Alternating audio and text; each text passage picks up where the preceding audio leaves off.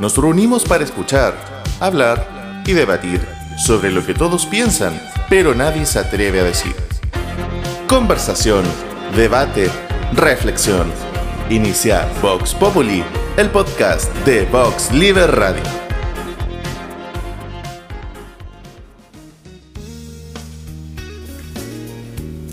Hola a todos, bienvenidos a una nueva entrega del programa Vox Populi de nuestra radio Vox Liber. El día de hoy hablaremos sobre el arte de ser feliz y contaremos con la compañía de Cristian Sarmiento. Cristian es economista por la Universidad de Santiago de Chile, es escritor y actualmente orientador personal. Bienvenido Cristian. Un gusto Luis de estar contigo aquí en este entretenido podcast. Muchas gracias Cristian. Antes que todo, debemos comenzar, Cristian, preguntando cómo es que un economista termina preocupándose por el tema de la felicidad y escribiendo literatura sobre desarrollo personal. Favor, coméntanos sobre tu experiencia. Fíjate que fue, eh, viene la experiencia personal, básicamente eh, ciertas síndromes que tenía, temas como las crisis de pánico, las crisis de ansiedad, me llevaron a profundizar en una búsqueda más allá de lo material, porque Claro, llevaba un entorno profesional eh, bastante exitoso, digamos, eh, a cargo de un segmento una banca comercial, pero personalmente, íntimamente me sentía muy mal, es decir, eh, depresión, angustia, ansiedad, entonces, ¿cómo canalizaba eso?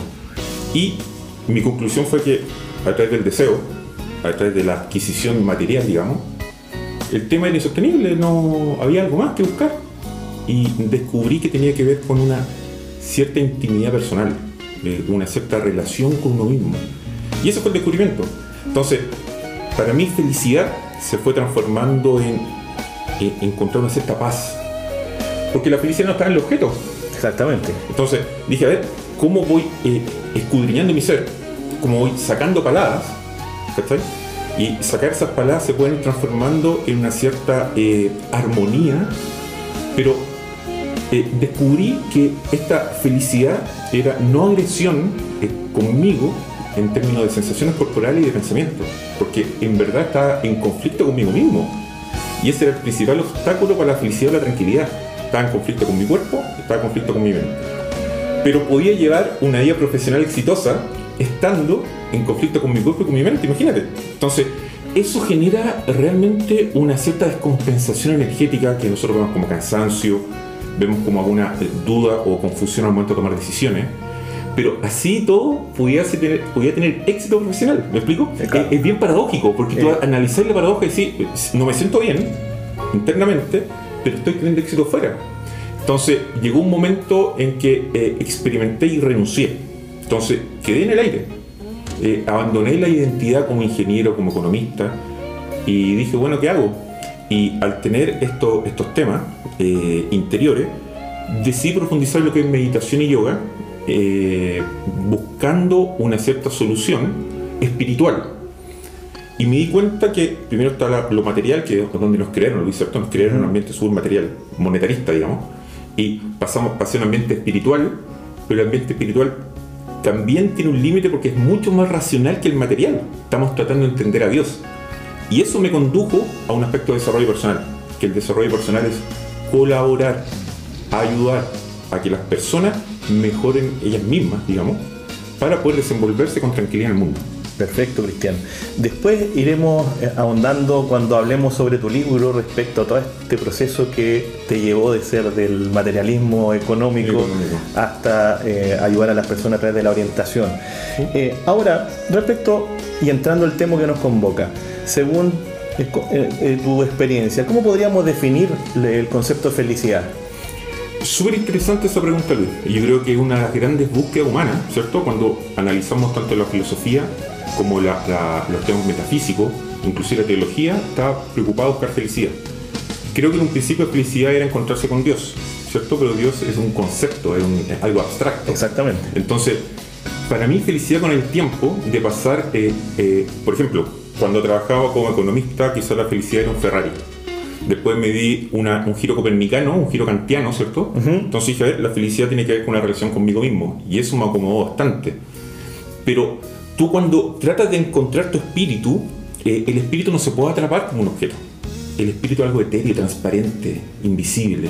Entonces me di cuenta o pude tener un, un cierto eh, ser consciente que este espíritu o esa felicidad que buscaba tenía que ver con la tranquilidad con la cual enfrentaba diferentes aspectos de la vida. Porque la vida tiene preocupaciones, tiene alegría, tiene conflicto, eh, tiene ciertas expectativas, pero cómo te relacionas con la vida tiene que ver con la felicidad. Entonces, creo que también eh, en cierta forma nos han vendido un concepto de felicidad muy externo y estamos caminando ahora en los próximos años un concepto de felicidad interno que se basa en la empatía, en la compasión, en la bondad, en la ternura y cómo eso se puede expresar creativamente en la vida. Porque si analizamos, para mí la creatividad es el propósito de Dios, cuando hablamos de creatividad. Y eh, cuando analizamos, por ejemplo, el esquema de un ingeniero, como nos tocó a nosotros, la creatividad surge más cuando uno está bajo presión o bajo estrés, pero no hay una actividad libre, ¿cachai? Entonces, de ahí llegué al concepto que felicidad tiene que ver con momentos de paz interior. Y, y, el alcance que te quería hacer es que no es algo que alcanzar único, igual que colocar un hielo en agua de a poquitito se empieza a, disolver y podemos llegar a una sensación más profunda de paz. Yo estoy caminando en eso, no te podría decir, oye, no, encontré la paz, no, no, no, para nada. Sencillamente me di cuenta de eso y voy caminando hacia allá, como una relación eh, de tranquilidad. Es como estar en el ojo del huracán. El ojo del huracán está tranquilo siempre, pero tú ves alrededor que está quedando las cosas, se está llevando todo. Pero el ojo del huracán, científicamente está comprobado que es calma. Claro. Entonces, eso. Ahora, bajo ese concepto, Cristian, ¿tú crees que eh, la felicidad sería un estado momentáneo o un estado permanente? Es permanente porque, eh, por ejemplo, tú tienes pensamientos, emociones, sensaciones, todo en este momento que están atravesando por ti. Pero si tú no eres consciente de eso, eso no puede ocurrir. La conciencia que está presente en cada ser humano nos permite que ocurran pensamientos, sensaciones, emociones, ¿cierto? Y si tú investigas esa conciencia, esa conciencia está siempre tranquila. Es como el telón donde se proyecta una película. Pero no es algo que tú vas a adquirir con algo externo, es algo que necesitas investigarte, preguntarte. Es como el mito del viejito pascuero, ¿cierto? Que uno investiga y te dice, oye, realmente no existía. Pero cuando investigas esta conciencia te das cuenta que es un telón de fondo y en ese telón está ocurriendo todos los actos de la vida, pero el telón está siempre tranquilo. Está estático. Está estático. Y eso, eso diría que esta conciencia es como la materia oscura. De hecho, nosotros cerramos los ojos, es pura oscuridad. Y científicamente se supone que el 95% es energía y materia oscura y el otro 5% es eh, materia. Entonces, te diría que eh, esta conciencia es permanente, pero tenemos que recordar nuestra verdadera naturaleza, que nuestra verdadera naturaleza no es un pensamiento, no es una emoción, ni siquiera un cuerpo. No solo sabemos que el cuerpo se extingue, e, es una realidad. Entonces, ¿Qué permite que el cuerpo tenga vida? ¿Qué permite que nuestro ser esté día aquí presente, respirando? Y esa conciencia es la tranquilidad. Entonces, creo que es una recordación de quiénes somos aquí y ahora, no en el pasado ni en el futuro, porque técnicamente no existe. Y, lo, y todos lo sabemos, sí. todos lo sabemos. Entonces, ese, esa recordación que hoy día somos una conciencia que se despliega todo nuestro potencial, nuestro don divino de estar aquí presente, esa es la tranquilidad. Pero hay que investigarla, hay que tocarla la puedes tocar con alguna arte como la pintura, la meditación, el yoga, la puedes tocar con trabajo compasivo con las personas. Cuando tú a hacer trabajo voluntario, tú sientes algo distinto, ¿cierto? Exactamente. que estás dando algo. Y eso yo creo que nos hace falta. Eh, un esquema de menos competición, un esquema de menos comparación. Un poquito lo que hablaba Gandhi, lo que hablaba Tolstoy, ¿cierto? De no violencia, no agresión, por ahí va. Es un cambio de paradigma totalmente. Paradigma, pero ojo, es un concepto y hay que estar súper atento de no guiarse y encerrarse ese concepto, sino asociando que nosotros somos auténticos, originales, y es parte de nuestra vestimenta, pero nuestra responsabilidad es también encontrar nuestro camino. Esos son guías, son pequeños eh, aliños que le podemos poner a nuestra búsqueda de la felicidad, ¿me explico? Sí. Pero no es el camino final, tienes que descubrirlo por ti mismo. Ahora, según tu conocimiento y experiencia, Cristian, actualmente, ¿qué nos está haciendo felices a los seres humanos? Eh, mira, creo que estamos eh, de pasar de la felicidad del objeto, ¿cierto? O de la posesión. Por ejemplo, soy feliz cuando salga al colegio. Soy feliz cuando termine la universidad. Soy feliz cuando termine mi casa. La felicidad siempre es un acto futuro. Una proyección econométrica casi. Exactamente. Entonces, estamos metiéndonos en el ruido blanco de la, de la eh, proyección econométrica y entrando que quizás la felicidad podría ser la relación con el instante, con este momento, con la relación con otras personas, ¿cierto? Con ciertos actos, actitudes y creencias que nos van guiando como ser humano. Porque eh, de verdad nosotros estamos en cierta oposición con ciertas creencias, estamos mentalmente con varios no puedo, no quiero, y estamos escudriñando eso para darnos cuenta que la aceptación nos puede llevar a un esquema de paz. Entonces, creo que estamos transfiriendo un esquema donde eh, ciertos atributos como la empatía, imagínate lo que está ocurriendo hoy día en Chile. Lo que está ocurriendo en Chile en, un aspecto, una explicación podría ser sencillamente que la comunidad pide más empatía. Entonces, estamos descubriendo este concepto de empatía y ponerlo en lugar un poquito del otro y que inclusive, por ejemplo, la política pública sea en función de las personas, no en función de ciertas personas con sus creencias, sino realmente, a ver, conocer la experiencia de hermano, por Luis, vamos y conozcamos qué está pasando, porque yo acá sentado de lejos no conozco de primera mano, ¿cachai? Entonces, creo que la felicidad se está tornando en una forma en cómo nosotros nos podemos expresar en la vida, qué tenemos para dar hacia el otro. ¿Y qué ocurre? que creo que cuando nosotros entre más damos, más recibimos. Creo que hay un cierto equilibrio en la vida. No te estoy hablando de temas metafísicos como el secreto, no, no estoy entrando en eso, estoy entrando en, una, en mi experiencia personal que tú cuando tienes algo para dar y tú decís, pucha, pero a lo mejor no tengo plata para dar en este momento, sí, pero tiene una sonrisa, tiene una mano que puede dar un abrazo a alguien, eh, tiene oídos para escuchar a una persona quizás, Pero siempre hay algo para dar. Y es un bonito descubrimiento, hay que experimentarlo.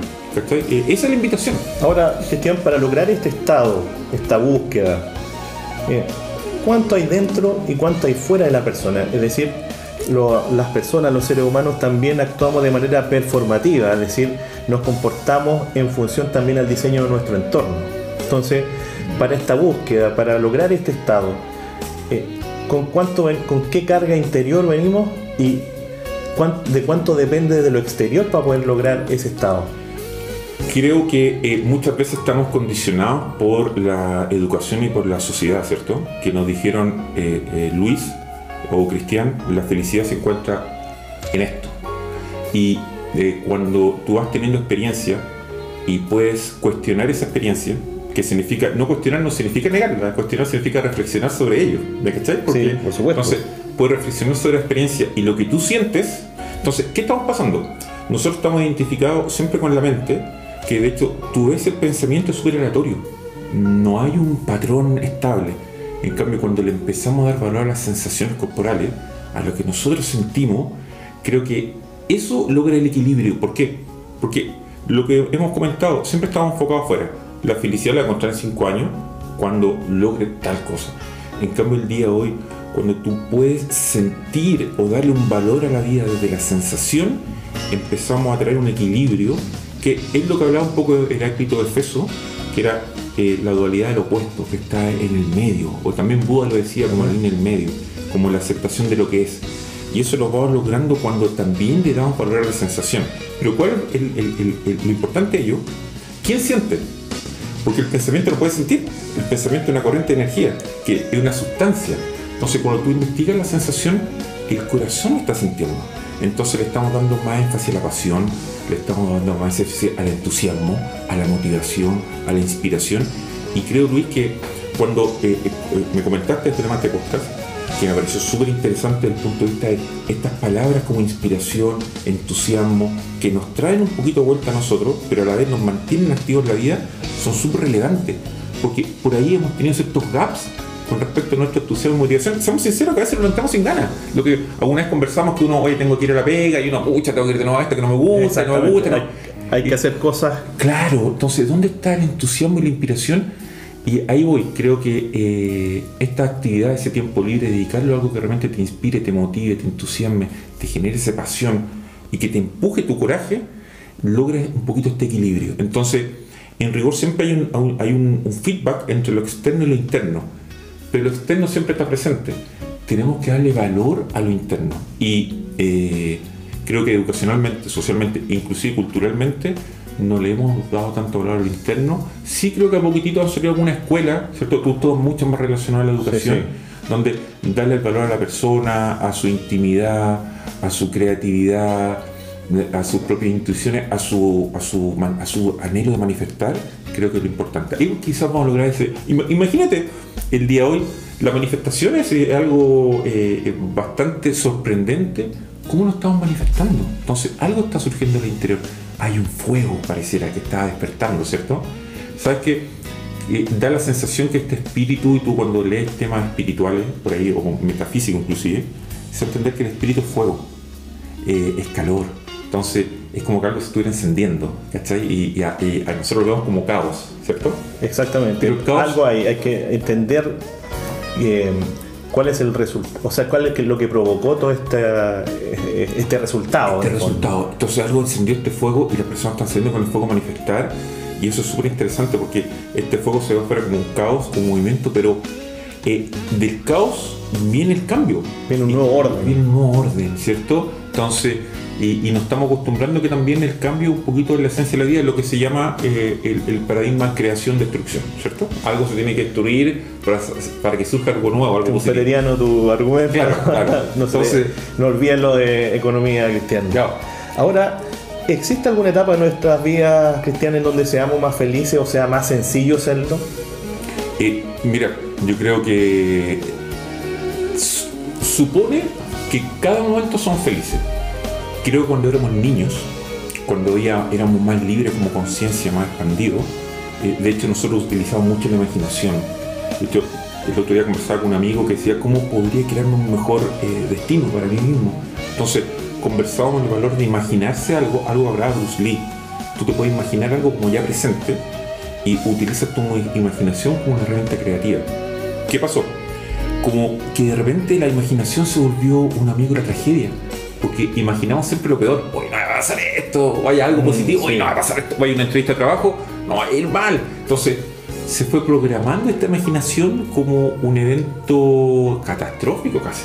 Entonces, darnos cuenta cómo la imaginación te ayuda a crear quizá algo interno, cómo la imaginación es una eh, liberación de energías personales, eh, te ayuda. Y fíjate que, por ejemplo, el buen humor, eh, la espontaneidad, la improvisación, también son elementos donde la mente racional, que habitualmente está entre pasado y futuro, entre angustia y expectativa, logramos salir de ella en la vida cotidiana.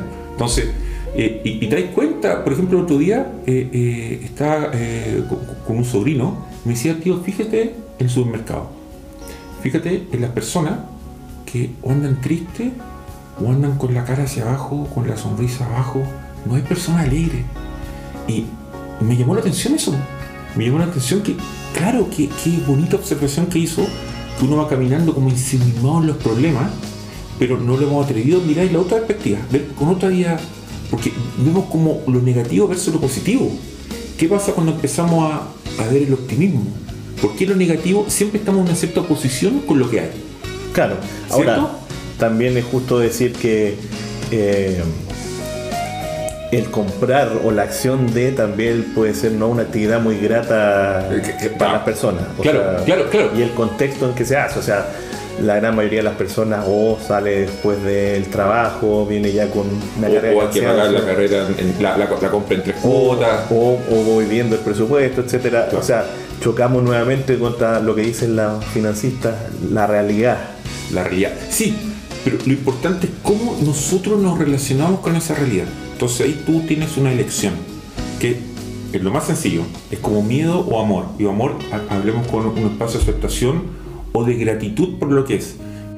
¿Por qué crees que esto eh, no se aborda como debiera en la escuela? O sea, a ninguno de nosotros, yo creo que tampoco en el pasado ni en la actualidad, eh, se les explica a los niños el concepto de ser feliz o por qué es importante ser feliz o cómo buscar la felicidad.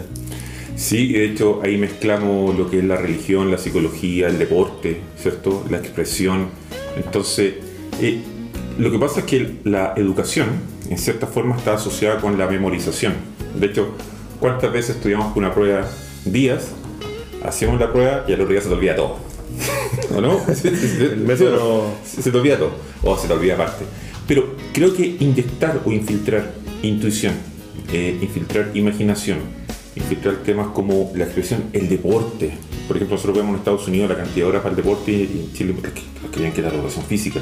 Entonces, todo eso que tenga que ver con una entrada de energía, no solamente la memorización, también eh, hacer el feedback entre mente racional y corazón, también actividades que permitan que el corazón se expanda. De hecho, ¿por qué no tener horas de trabajo voluntario quizás en el colegio de repente?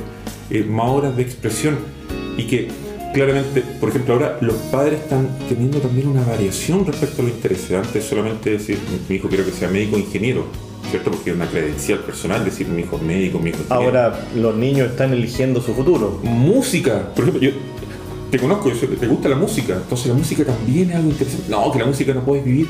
Pero hay algo que postula Alan Watts, que es muy interesante, que dice, quizás cuando haces algo que realmente te gusta, puedes ser maestro en eso y por qué no vivir de ello. Y claro, pueden haber momentos que quizás puedes tener menos dinero, pero el dinero no se vuelve lo único, sino lo que tú quieres expresar. Entonces, por ejemplo, pasa un poco con la poesía. Me pasó que cuando quise editar el libro, tiene algunos poemas, entonces en la editorial te dicen, oye, poesía no, no pescamos, poesía no. Entonces, es como que al tiro te sientes restringido. Entonces, eso te impulsa a un área como la autoedición. ¿cachai? Entonces, creo que es, es mu- muy bonito, muy positivo tratar de infiltrar eh, temas como la imaginación del niño, la intuición, la creatividad, algo que hemos eh, hablado, el deporte, la manifestación, la música, eh, también no solamente memoria, porque la memoria es un contenedor y nosotros cuando reflexionamos estamos en ese propio contenedor, como dice Einstein, tratar de pensar de otro nivel de conciencia, porque nuestra memoria es siempre lo mismo, siempre lo mismo.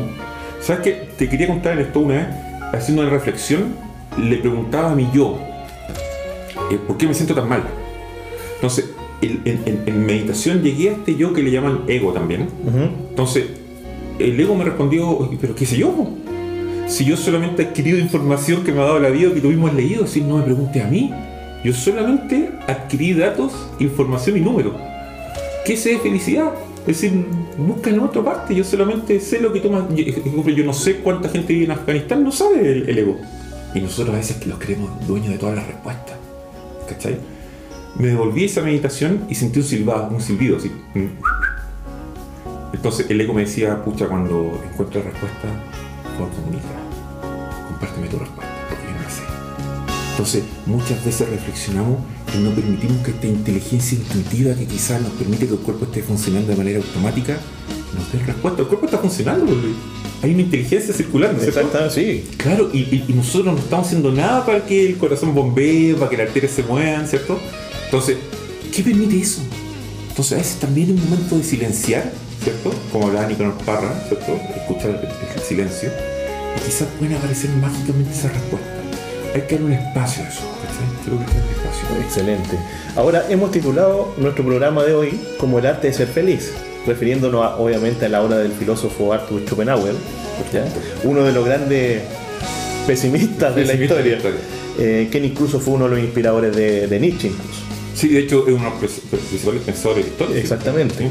Y bueno, Schopenhauer eh, señalaba, abro comillas, el medio más seguro para no llegar a ser tan infeliz es no pretender ser muy feliz. Lo que en economía sería algo así como ajustar las expectativas a la realidad. Eh, que nos entregarán nuestros recursos y capacidades, ¿cierto? Claro, claro. Ahora, según tu opinión, ¿es válido este consejo de, que nos entrega Schopenhauer? Fíjate que lo, lo siento como, como un escrutinio del deseo. Que te dice, si deseas mucho, va a ser infeliz. Tiene que ir con el deseo. De hecho, nosotros, imagínate, eh, el deseo también está asociado a la sexualidad, que era un tabú, una culpa, así, ¿me explico? Entonces, eh, creo que tiene que ver mucho con la sensación de deseo. Y de hecho, cuando también escudriñamos algunas enseñanzas espirituales, te dicen que tienes que abolir el deseo. Eh, y tampoco creo que sea el camino, porque obviamente hay deseo en la vida. Yo creo que lo importante de, del deseo tiene que ver, hay que asociar el deseo con lo que uno quiere compartir. Porque obviamente, por ejemplo, si quiere hacer un, un podcast, tengo deseos que son cierto equipo y es totalmente natural. Pero también escudriñar la naturaleza de ese deseo. Entonces, ese deseo lo estoy haciendo para por reforzar mi autoimagen, para ser más que el vecino, para ser más que el compañero de trabajo, o algo que siento que es importante. Entonces, ahí asocio eh, el concepto de Schopenhauer con el deseo, y también que ese deseo se transforme en algo que no sea combativo hacia la vida, sino algo que sea un aporte a la vida. De hecho, supone que nosotros entre más aportamos a la vida, la vida más nos entrega, no estamos en combate, en conflicto con la vida. Y de hecho, Luis, cuando nosotros escudriñamos un poquito la, la realidad, nos damos cuenta que muchas cosas que adquirimos o compramos tienen que ser para llegar a, por ejemplo, una fiesta y, oye, mira lo que tengo yo. Llegué, en un Porsche. Y tú no tienes. Claro. claro. Entonces, eh, eso refuerza este concepto de ego, pero que el ego sube positivo para nosotros. y Nos comunicamos gracias al ego. Pero hay una porción del ego que tiene que ver con la separación, con sentirme distinto al resto, con un combate con el resto. Entonces, eh, como te digo, redondeando la idea, creo que el deseo es súper positivo, hay que tener deseos, pero hay que investigar la naturaleza de ese deseo, porque la verdad el día cuando vemos sufrimiento o aflicción, quizás tiene que ver con exceso de deseo, cuando dijimos, hoy tengo las tarjetas, me gasto todo, y después, vaya, el deseo me trajo sufrimiento, aflicción, porque tengo que pagar esto. Entonces, eh, ahí voy un poquito con eso.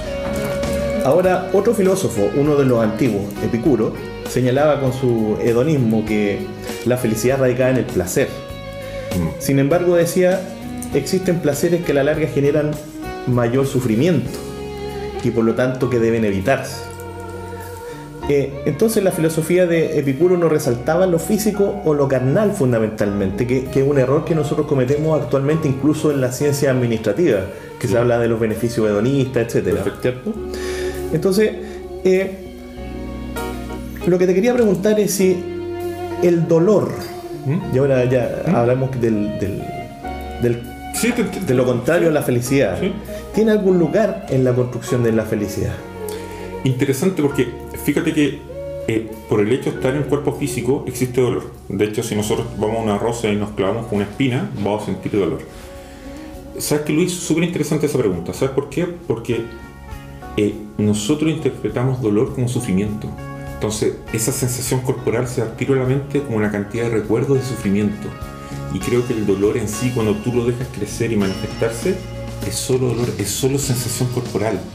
Pero cuando asociamos la mente racional y conectamos con la historia de la mente racional, nos trae que sufro, que esto me duele y el dolor se transformó en sufrimiento. Y por ejemplo hay, hay unos eh, principios del cachemira que es muy interesante, no se conoce mucho acá en, Occidente, que habla que tú el dolor lo dejes estar, lo dejes pasar y el dolor se va a ir eh, eh, diluyendo en el cuerpo y en el espacio, porque le estás dando un tiempo, le estás escuchando ese dolor. ¿Sabes qué? Creo que nosotros guardamos muchas emociones, reprimimos, suprimimos y eso se transforma en dolor.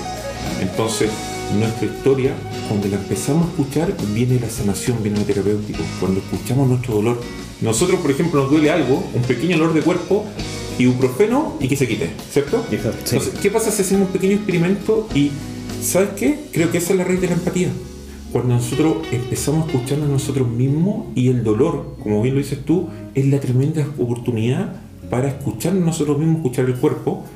Pero, ojo, tampoco estoy hablando de dolores que quizás necesitan eh, ciertas como morfina, no, yo creo que en caso, eh, esos son casos más puntuales, pero la mayoría de los seres humanos tenemos un tiempo para escuchar, porque, ojo, el cuerpo es el lado externo de la mente o del pensamiento, el pensamiento es el lado interno del, del cuerpo. Entonces, el cuerpo está diciendo, a ver, Cristian, a ver Luis, coloca atención a esto, escúchame, dame un espacio, sé receptivo conmigo, acógeme. Entonces, creo que el cuerpo se puede volver una herramienta de desarrollo personal, una herramienta de empatía. Fíjate, hoy día mismo retomando el tema de Chile, las personas están transfiriendo su dolor. Oye, la vida, mira cómo está. Entonces están solicitando empatía a las personas. Y el dolor se, manifiesta con marchas, con manifestaciones, con, eh, ¿cómo se llama?, cacerolazos. Pero es lo mismo, eh, es la oportunidad para escucharse el dolor. Es una gran, eh, creo que puede ser un, punto cúspide de la relación con nosotros mismos, que es la base de autoestima, confianza, seguridad y algo muy importante que es la superación, el querer superarnos. Entonces ahí hago el vínculo, y de hecho hay un importante vínculo que mezcla eso un poquito del dolor con el tema de la amistad, que la amistad es súper importante a desarrollar y la amistad cuando hay confianza, y creo que esa es, es muy importante, ¿cachai? Precisamente, eh, hace un par de años, eh, un estudio de Harvard, que fue desarrollado durante 80 años, indica que realmente lo que nos hace feliz a las personas son nuestras relaciones, las cercanas y verdaderas, precisamente lo que señalaba Epicuro sin haber hecho grandes estudios Sí. durante Sí. mucho tiempo. Más observación, digo. Eh, al contrario de lo que incluso actualmente la mayoría de las personas dicen o piensan que los productores de felicidad sería el dinero o la fama o lo material.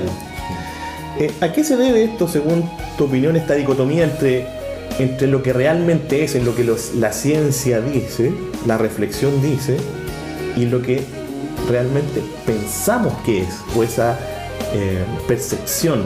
Sí, es que fíjate que hay algo, eh, ejemplo, si tenemos un objeto frente a nosotros, nosotros pensamos algo sobre ello, otra persona piensa otra cosa sobre ello, pero la realidad es única y inequívoca, por así llamarlo. Entonces, lo que lo genera la separación son las percepciones de las situaciones, ¿cachai? Y eso nos llevó a que no, no tenga opinión sobre algo. Pero sí, un tema que he mencionado, con un- creo que tres o cuatro bases durante este, este entretenido podcast, que son es la aceptación de lo que ocurre. Porque estamos en un conflicto de tengo lo que no quiero muchas veces y quiero lo que no tengo.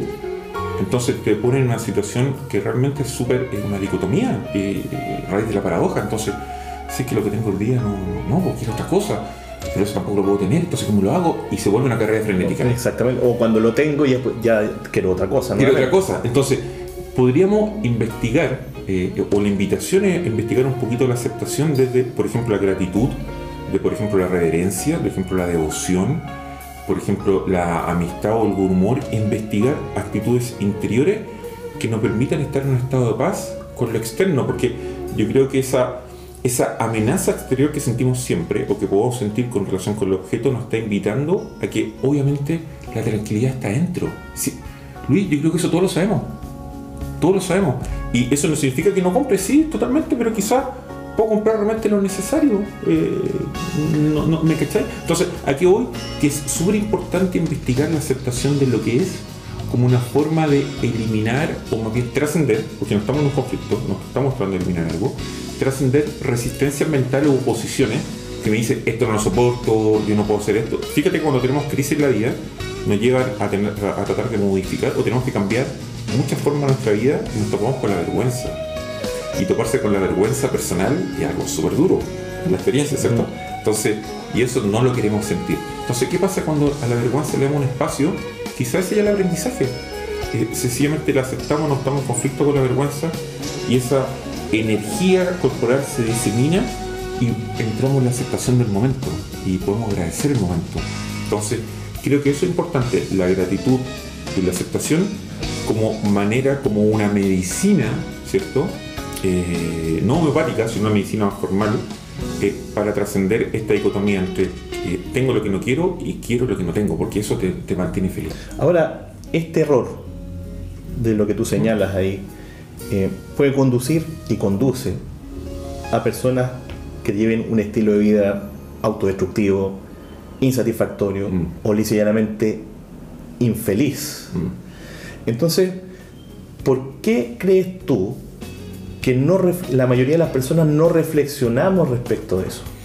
Por tiempo, por tiempo, porque la verdad nosotros, por ejemplo, el otro día eh, me cuestionaba respecto al compromiso. Entonces, por ejemplo, cuando trabajaba en una pega formal, el compromiso era firmar el contrato y, oh, no quiero ir a esta cosa, no me hace feliz, pero tiene que ir igual por el compromiso. Y después te das cuenta que cuando tú emprendes algo tuyo personal, ahí sí que verdad estás de cara con el compromiso. Tienes que crear, manifestar, tienes que hacer todo, todo un tema, digamos, para mostrar compromiso y dedicación con lo tuyo. Y esa dedicación te puede traer la felicidad. Entonces, por ejemplo, a nivel, a nivel bancario, mi experiencia, como me sentía eh, mucho malestar, salía del trabajo y eh, dada la alta ansiedad que sentía, la alta angustia, porque tú tomas pastillas, pero igual sientes la ansiedad si solamente le colocamos un disfraz. Entonces, caía al copete, o al trago, por así llamarle. Entonces, casi todos los días tomaba. Entonces, en ese momento me sentía bien, pero me iba a acostar y el otro día, tremendo. Eh, ¿Cómo se llama? La caña que conocemos, ¿cierto? Entonces, fíjate, era una, una felicidad súper puntual que logra amainar la, ansiedad, pero el otro día no mismo ciclo, no mismo ciclo, no mismo ciclo. Entonces, ¿cómo podía salir de eso? Fue la, la gran búsqueda, ¿cachai? Entonces, al final te das cuenta que eh, hay que eh, dedicarse y tener compromiso con lo que uno siente y dedicarse realmente con lo que uno quiere expresar y quizás ese gran desafío. Más allá de, de, algunos posicionamientos, como por ejemplo hice la pregunta, pero sí darte cuenta, esto es lo que quiero compartir, esto es lo que tengo para dar, esto es lo tengo, lo que tengo para crear. Y eso te genera una dedicación más grande y la dedicación se transforma en devoción y ese acto se transforma en algo palpable, no como la relación con Dios en este momento que realmente nadie sabe nada sobre eso. Supone que son unas palabras que están escritas por ahí y ciertos actos formales y muy metódicos, ¿cierto? Estamos bajo un Dios muy metódico y formal. Entonces, me da la sensación cuando escudriñamos la vida, que la vida, que Dios fuera creatividad, colores, parajes, matices, tonalidades, cierta expresión, sensaciones, pero nos hicieron creer muchas veces que Dios era algo súper estructurado, ¿cierto? Donde hay culpas inclusive. Y estamos quizás dando este salto a, una divinidad mucho más libre, mucho más espontánea, mucho más de lo que tengo para dar y compartir, un poquito fuera de los conceptos anteriores, sino cada uno creando lo que quiere compartir. ¿cachai? Perfecto, ahora, esta falta de reflexión eh, o esta falta de tiempo para la reflexión eh, se puede traducir en problemas de salud. ¿Cuál es tu experiencia? Sí, por ejemplo, a mí me pasó, eh, como te digo, venía con, un tema de pánico, de ansiedad bastante interesante, bastante eh, interesante desde el punto de vista que me llamaba la atención que no lograba superarlo. Entonces, acumulamos, acumulamos, acumulamos experiencia, pero no logramos, no tenemos el tiempo para lograr trascenderla.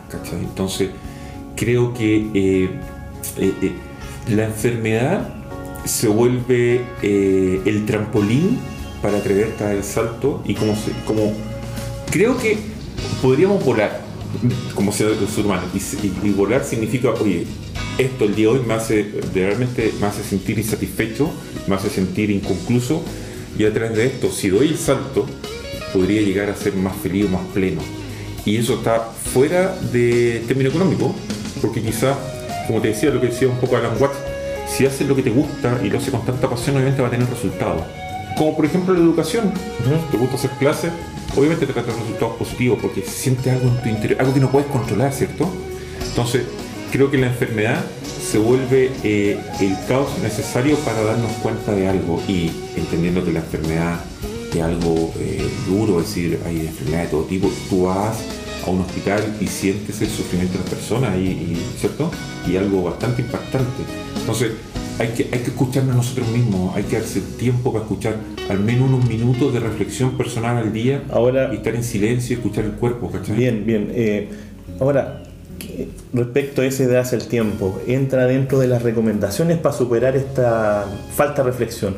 ¿Qué tips nos podrías dar o podría entregarle a nuestros auditores respecto de cómo superar esa falta de tiempo o cómo eh, poder canalizar eh, este proceso interno eh, y, conducirnos hacia la felicidad.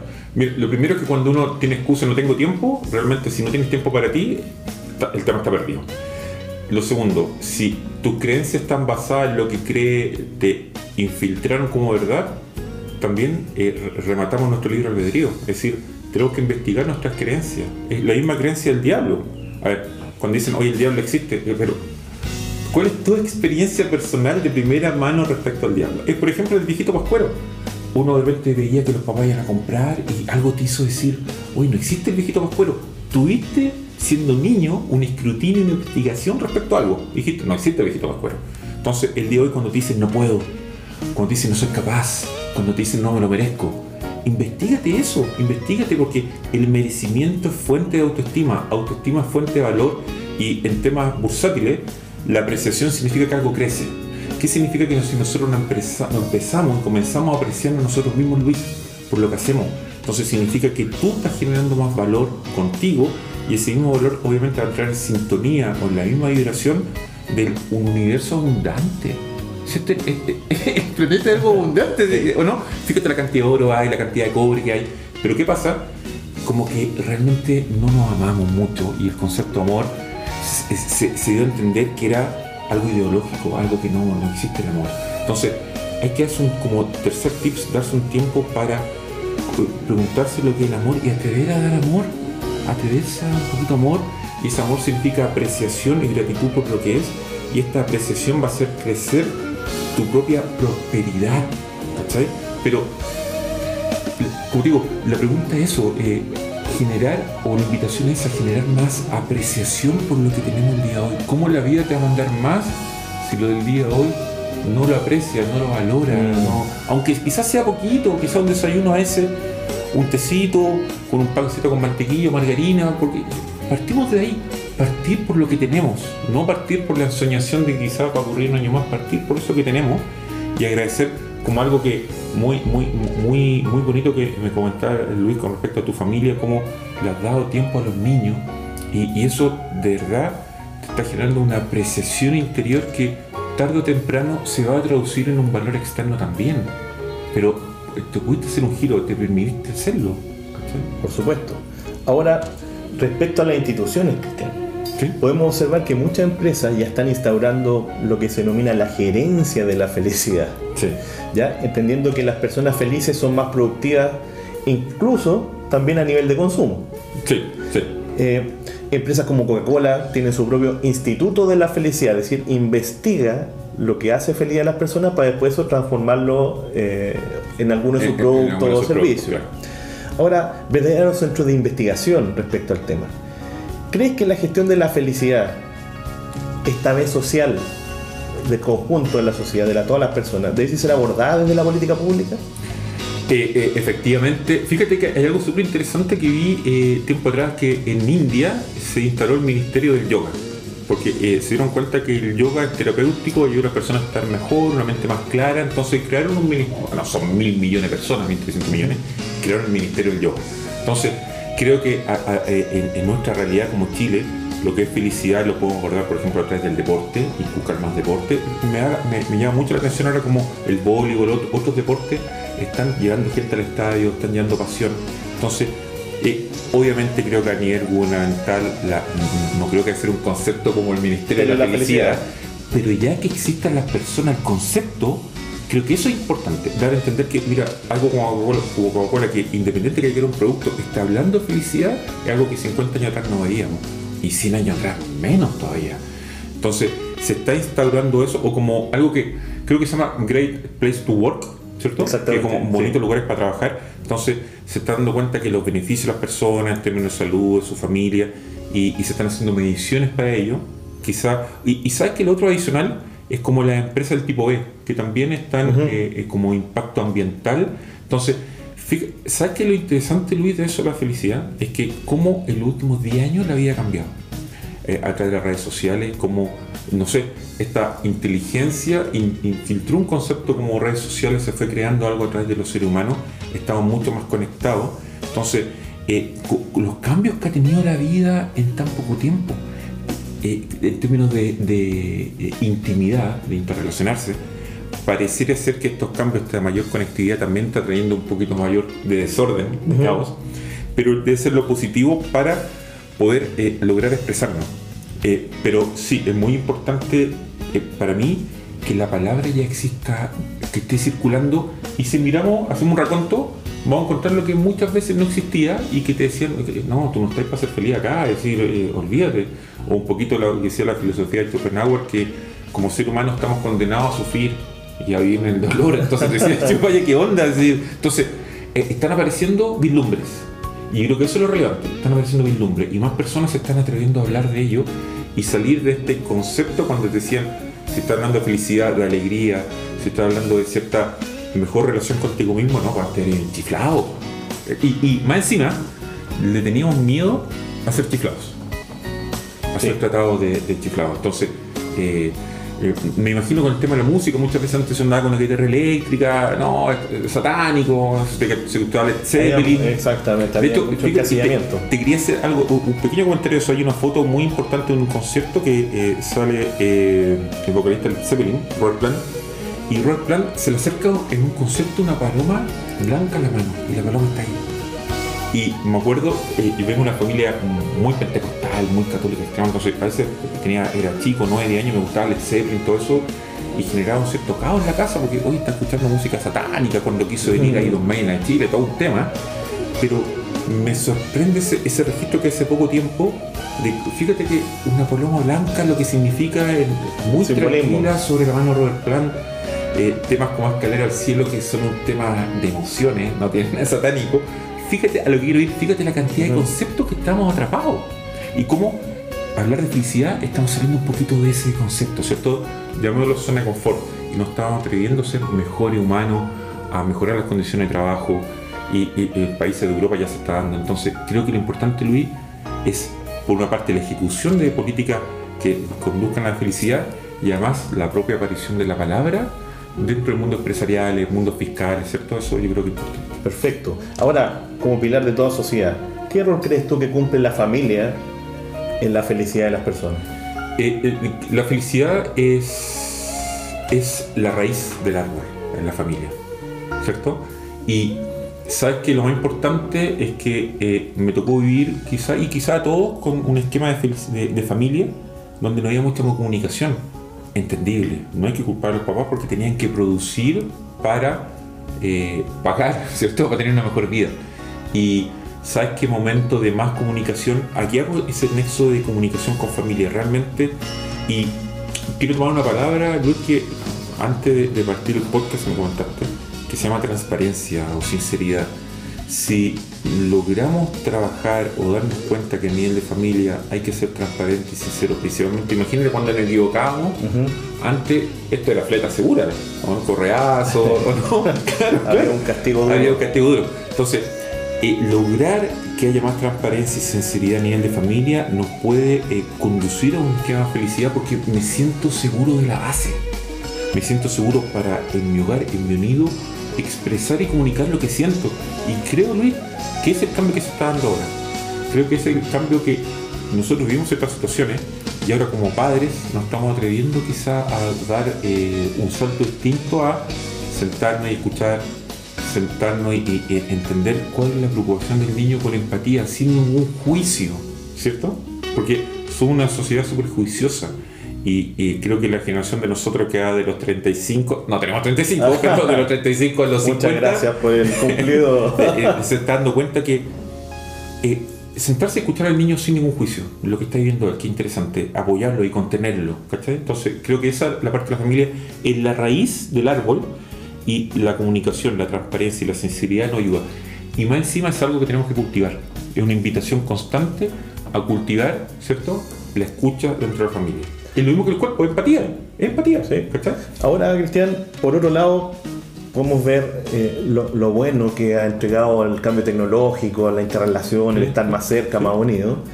Pero está esta tecnología, las redes sociales, nos encontramos con millones de personas, especialmente jóvenes, que gastan gran parte de su tiempo exponiendo sus vidas y generalmente sus, entre comillas, momentos felices a través de fotos, Sí. porque tú no ves fotos con gente triste, Eh, No, ¿ya? claro. Eh, de manera audiovisual. Eh, ¿Crees que te- con hashtag tristeza, hashtag- Exactamente. ¿Crees que este comportamiento realmente refuerza la felicidad o es una suerte de validación social? Que finalmente se, li- se diluye en estos océanos de información. ¿Qué opinas de la sobreexposición de esos momentos felices? Sí, mira, yo creo que hay dos puntos, porque es, es como súper dual, porque hay un tema que es mayor comunicación. Antes nosotros se les jugaba en la calle, ahora los cabros interactúan por el celular, ¿cierto? Pero también hay un tema de, creo que de autoestima, porque necesitamos, y, eso quizás es lo preocupante un poquito de las redes sociales, lo- lo entendemos así. Los cabros necesitan, a ver, cuántos me gustas tiene esto, significa cuánto algo. Entonces están haciendo cosas que ya tengo que inventar esto, hacerte otro acto. Es la Entonces, sociedad de la atención. la sociedad de la atención. Entonces, pero eso te da vida. ¿Y qué es, Luis? ¿Qué es en el fondo validarse? En el fondo creo que es sentir amor. Es decir, nosotros estamos continuamente requiriendo amor del entorno.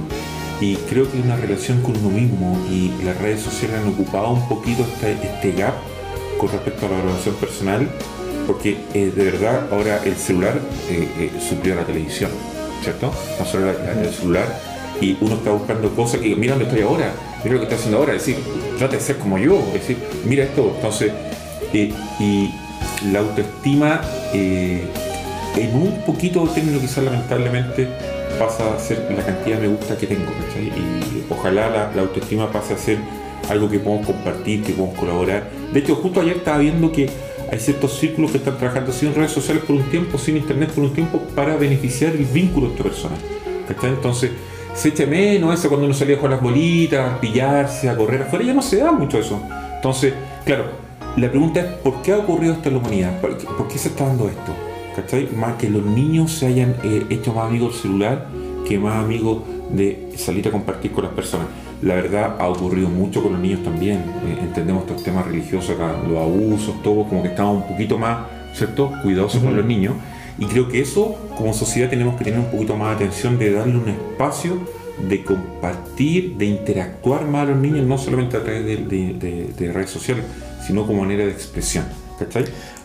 Ahora, Cristian, y cuando todo falla, la reflexión, la familia, las instituciones e incluso la tecnología, y que esto nos lleve a un excesivo materialismo en búsqueda de la felicidad, que por lo demás está comprobado que eh, ejerce el efecto totalmente contrario. Sí. Eh, ¿Cómo lidiar, cómo recomendaría lidiar con ese vacío cuando una persona, cuando una persona debería replantearse su modo de vida? creo que la pregunta más interesante, las preguntas han sido todas súper interesantes Luis, pero creo que esta eh, me toca. Así digo, ¿por qué? Porque creo que llega un momento en que nos toca rendirnos, entregarnos. Cuando nosotros hablamos de rendición y entrega, eh, hablamos con humildad y nosotros humildad o la rendición la asociamos con la pobreza, a sentirnos poco. Y para mí la rendición es cuando llega un momento que realmente cuando nada funciona, que eh, eh, me gustó como planteaste la pregunta, llega un momento de la entrega y decir a esta sabiduría que permite al cuerpo estar presente, sabes que esto no puedo solucionar, esto no lo entiendo, necesito ayuda, necesito cooperación, necesito carga. Y sabes que siempre llegan las respuestas, siempre llegan nuestras respuestas en modo simbólico o en ayuda. ¿Cuántas veces quizás hay tenido algún tema y viene una solución así, pero claro. ¿cachai? Llamémosle divinidad, llamémosle... como quieras llamarlo, como sea tu creencia, claro. Pero eh, ¿sabes lo que es la rendición? La rendición es realmente entregarse a decir, por un lado, esto no es negativo, pero realmente decir, ¿sabes qué? Esto con el potencial de cristiano no soy totalmente capaz de entenderlo y trascenderlo, necesito una ayuda y eso como que lo afirmas durante varias veces o, una semana y el tiempo que sea necesario y te das cuenta que realmente la vida te ayuda porque te entregas, te rindes al momento, ¿cachai? Y eso es importante. Y rendición no es pérdida, rendición es decir, hay algo más allá que nos... Somos un diminuto punto azul como hablaba Carl sí, ¿cierto? Por supuesto, entonces, entonces somos chiquititos y a ese nos creemos más grandes de lo que somos. Entonces, no es, la pequeñez significa humildad y humildad significa quizá interconexión con otras dimensiones de la vida como la empatía. Entonces, a eso quiero ir la importancia de la rendición, de la entrega. De este, eh, eso no es sometimiento, porque sometimiento es humillación. Entrega es decir, sabes que necesito ayuda, sea quien sea. Ahora, viendo estos casos em, de las personas que son felices a través de lo material, que podemos ver miles de casos donde efectivamente se ven felices bajo ese modelo.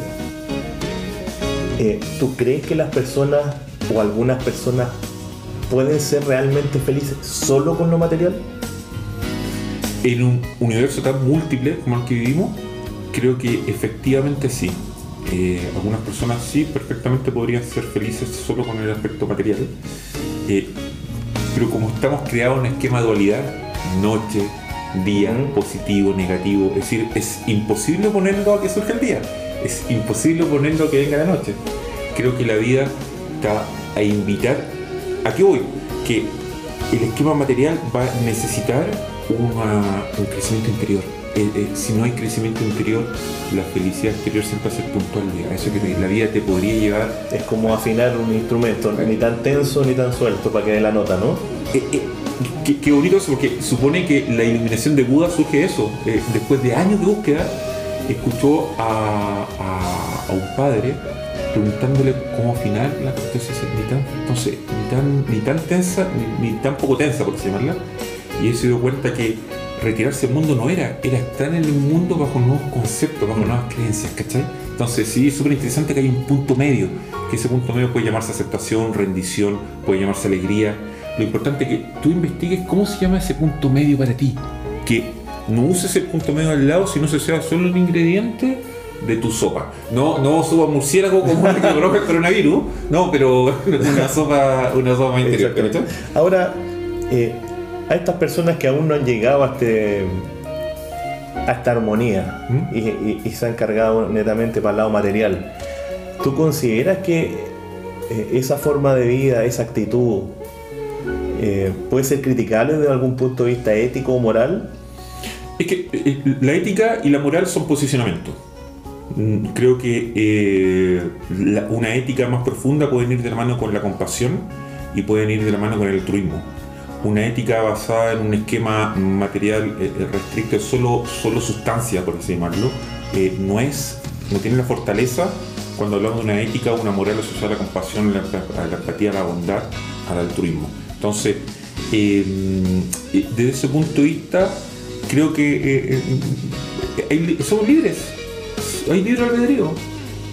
El tema es lograr este balance entre vida material y, eh, digamos, equilibrio interior o satisfacción interior, o darnos cuenta que primero tiene que haber una satisfacción con nosotros interna, entendiendo que todos los días nos sentimos distintos, pero hay un propósito de vivir.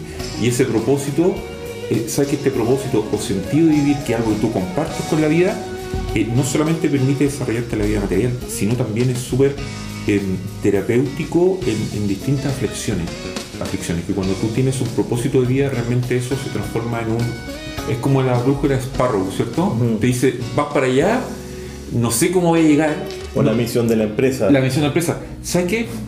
Es, es como, conozco dónde quiero llegar, pero no sé los cómo. Y muchas veces los cómo se lo entrega la divinidad también, porque que la vida me ayude en esto. Porque cuando tú defines tu propósito en tu corazón, la vida te va a ayudar, porque eh, te, te tiene que ayudar, porque tú estás generando algo para el entorno. La vida te va a ayudar porque estás ayudando a la colectividad. ¿Cachai? Entonces, eh, es como, es como, es como eh, Edward Lawrence con, con el, el- el- el efecto mariposa, ¿cierto? Pequeños cambios generan cambio en todo el entorno. Entonces, desde nuestros pequeños eh, interiorizaciones de quizás ir a la pega antes y despedirse de los niños con afecto, logran un cambio. Despedirse de la señora, despedirse de la suegra, que a veces quizás puede ser más complicado, ¿no? Darle un beso a la suegra, cosas así. Entonces, esos pequeños cambios nos generan mejor en el entorno, ¿cachai? Sí, muy bien. Ahora, esta preocupación o, o- o reflexión sobre la felicidad ocupó y ocupa a gran parte de la humanidad y en especial a los filósofos. ¿ya? que desde los, los antiguos, desde Grecia, comenzaron a tratar de responder estas cuestiones que son más trascendentales, ¿cierto? Y esta búsqueda es una de las cosas que nos diferencian del resto de los seres vivos, por lo demás. Así es. Eh, ¿De dónde crees tú que viene esta preocupación? ¿Viene de lo físico o de lo metafísico? Eh, eh, eh, me imagino que es una, una mezcla de, eso, es multidimensional. Es- multidimensional. La filosofía, de hecho, todo, todo ser humano creo que es filósofo, porque todos tenemos una búsqueda. Y ¿sabes lo que nos permite? eh, Es bueno que dices que eh, pareciera que, por ejemplo, un gato no busca la felicidad. Porque nosotros, a diferencia de un gato, podemos ser conscientes de ser conscientes. Yo soy consciente que soy Sí, sí. consciente. En cambio, un gato solamente es consciente. Exactamente. ¿Cachai? Entonces, eh, creo que eso nos permite darnos cuenta de ello, ¿cachai? Eh, Este, este- este ser consciente de ser consciente de algo. Y mira, me quiero conducir algo, por algo de ser, que por ejemplo, eh, esto tiene que ver con los apegos. A veces estamos muy apegados a estar tristes, a veces estamos muy apegados a la nostalgia, a la melancolía. Entonces, es un estado mental.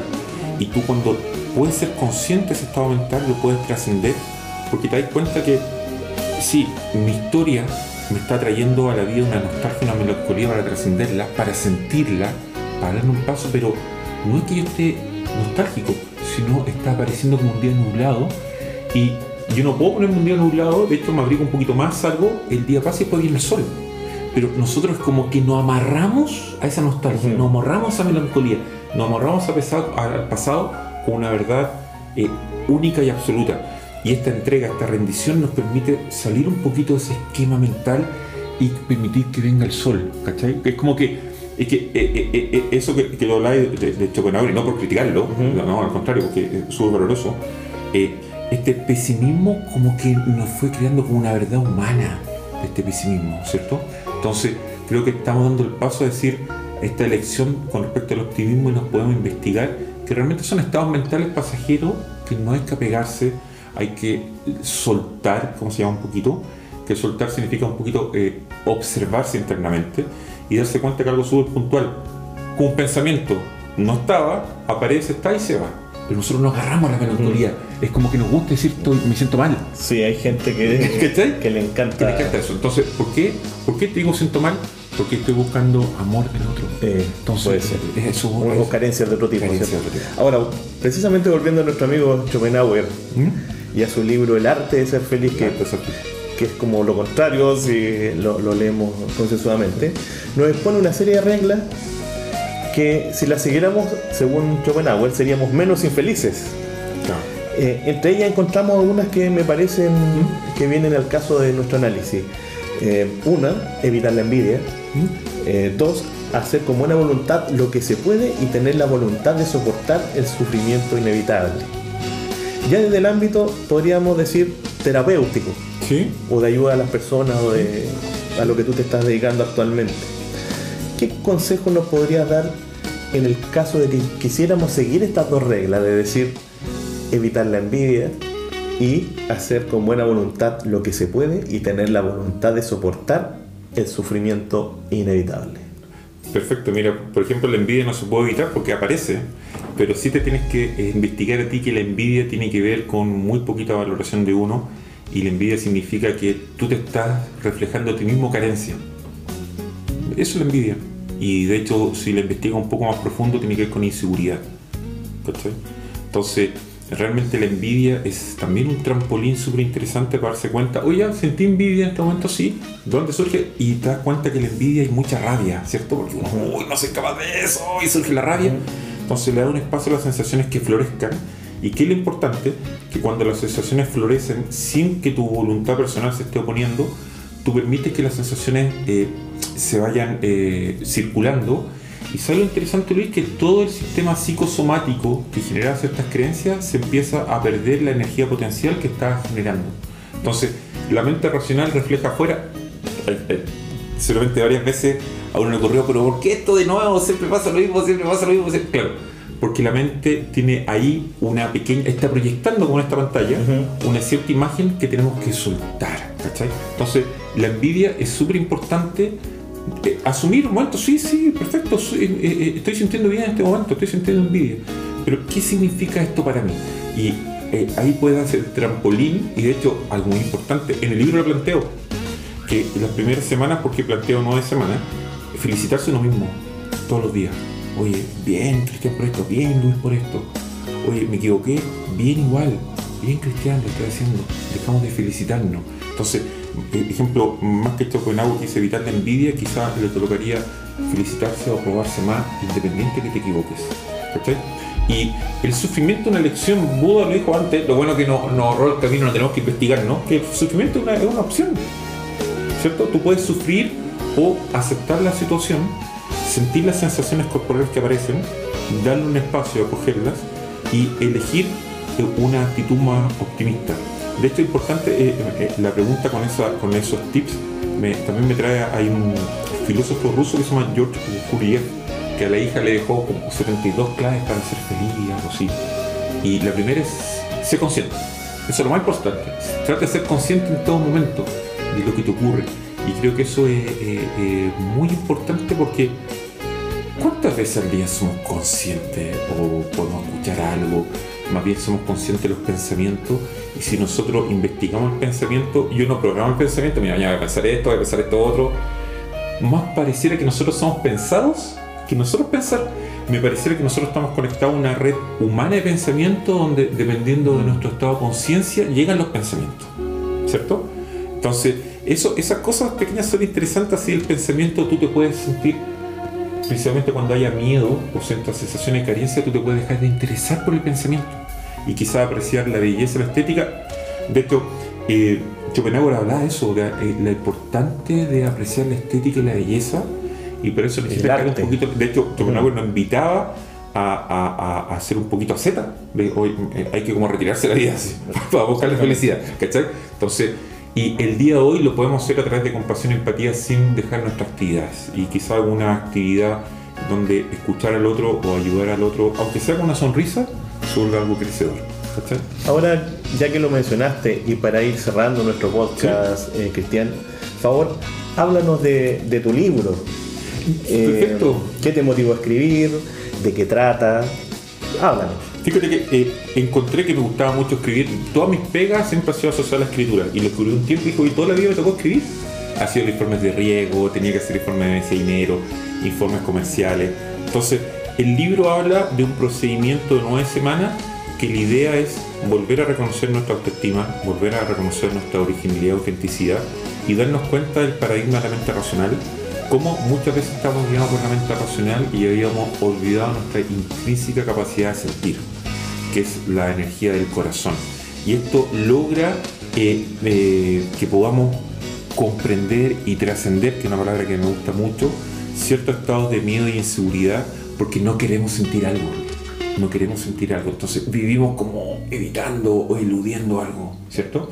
Entonces me baso en pequeñas meditaciones diarias muy sencillas y en trabajo de autoestudio y algunos ejercicios como eh, eh, esta semana pruébate, esta semana reconoce a tu niño interno y dale abrazo. Esta otra semana busca algo positivo por hacer por aquella persona que quizás estaba odiando. Distintos, distintos tips. Y la segunda parte del libro son 16 ensayos donde eh, hablo todo eh, temas como la creatividad, como la empatía, como el propósito de vida, que son temas que ayudan a expandir nuestra conciencia. Expansión de conciencia significa sumar una nueva perspectiva de la vida a lo que ya tenemos. Entonces, eh, una parte del libro es este trabajo eh, de crecimiento personal que nos permite investigar un poquito, encontrar un poquito más de felicidad y tranquilidad con nosotros mismos. La otra parte son 16 ensayos que son de distintos aspectos de la vida eh, eh, que nos permite expandir un poquito la conciencia y entre medio puse 33 poemas que la idea del poema es hablar un poquito del amor, de traer un poquito más al momento presente. La poesía es una manera para mí de expresar esos sentimientos que a veces no había como canalizar y de repente aparecieron como palabras y andaba a todos lados a veces escri- escribiendo, escribiendo, escribiendo, escribiendo, escribiendo, escribiendo y llegaba la idea y no sé de dónde vino el poder escribir.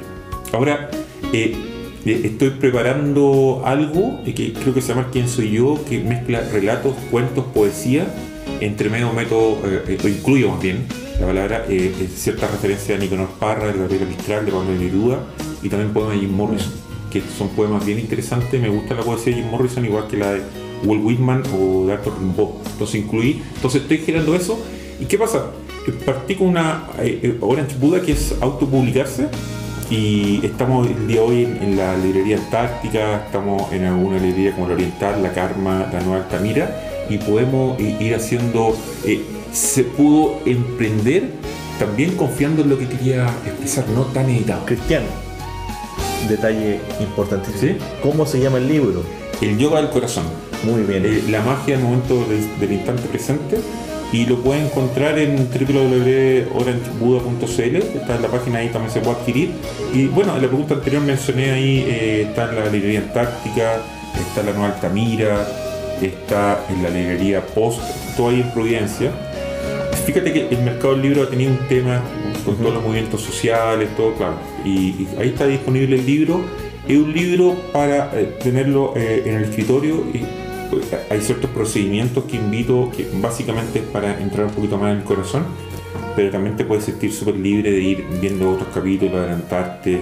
Eh, también investigo sobre las creencias, cómo podemos ir, coloco el ejemplo de Viejito Pascuero, que sacamos una creencia, entonces de una manera mucho más sencilla ir eliminando creencias, porque, perdón, es, es como superar la creencia, porque no estamos en conflicto con la creencia, lo que estamos haciendo es que realmente esa creencia eh, no es verdad para mí, entonces solamente te está dando un nuevo espacio, no, está, no, no queremos destruir esa creencia, mundo es superarla. superarla, ¿cachai? Entonces, coloco el ejemplo, ejemplo del viejito pascuero porque es solo algo súper cotidiano y me gusta que sea lo más cotidiano posible. No, a mí me tocó vivir seis años en el cajón del Maipo más retirado de la vida para superar estos temas de ansiedad, digamos. Entonces, creo que es súper importante, eh, como habla la, filosofía, la Zen del Chan, realizar el Chan, realizar el Zen en la vida cotidiana. Entonces, e- esa es la invitación que el día de hoy en nuestra vida cotidiana, con nuestros trabajos, con nuestras familias, podemos ir superando estos pequeños obstáculos que son mentales, básicamente. Muy bien, Cristian. Agradecemos tu tiempo y participación en este podcast y esperamos poder contar contigo en el futuro para abordar este y otros temas. Muchas gracias Luis, lo pasé muy bien, todo súper entretenido. Gracias por las preguntas, que de verdad fueron súper interesantes y nos creo que nos permitieron conversar de diversos prismas, y poder comunicar qué es lo que sentíamos ambos digamos, con respecto a esta búsqueda de la felicidad. Ok, hasta pronto Cristian. Eh, hemos llegado al fin de nuestra entrega y esperamos que haya sido de su interés a todos nuestros auditores. Un gran abrazo.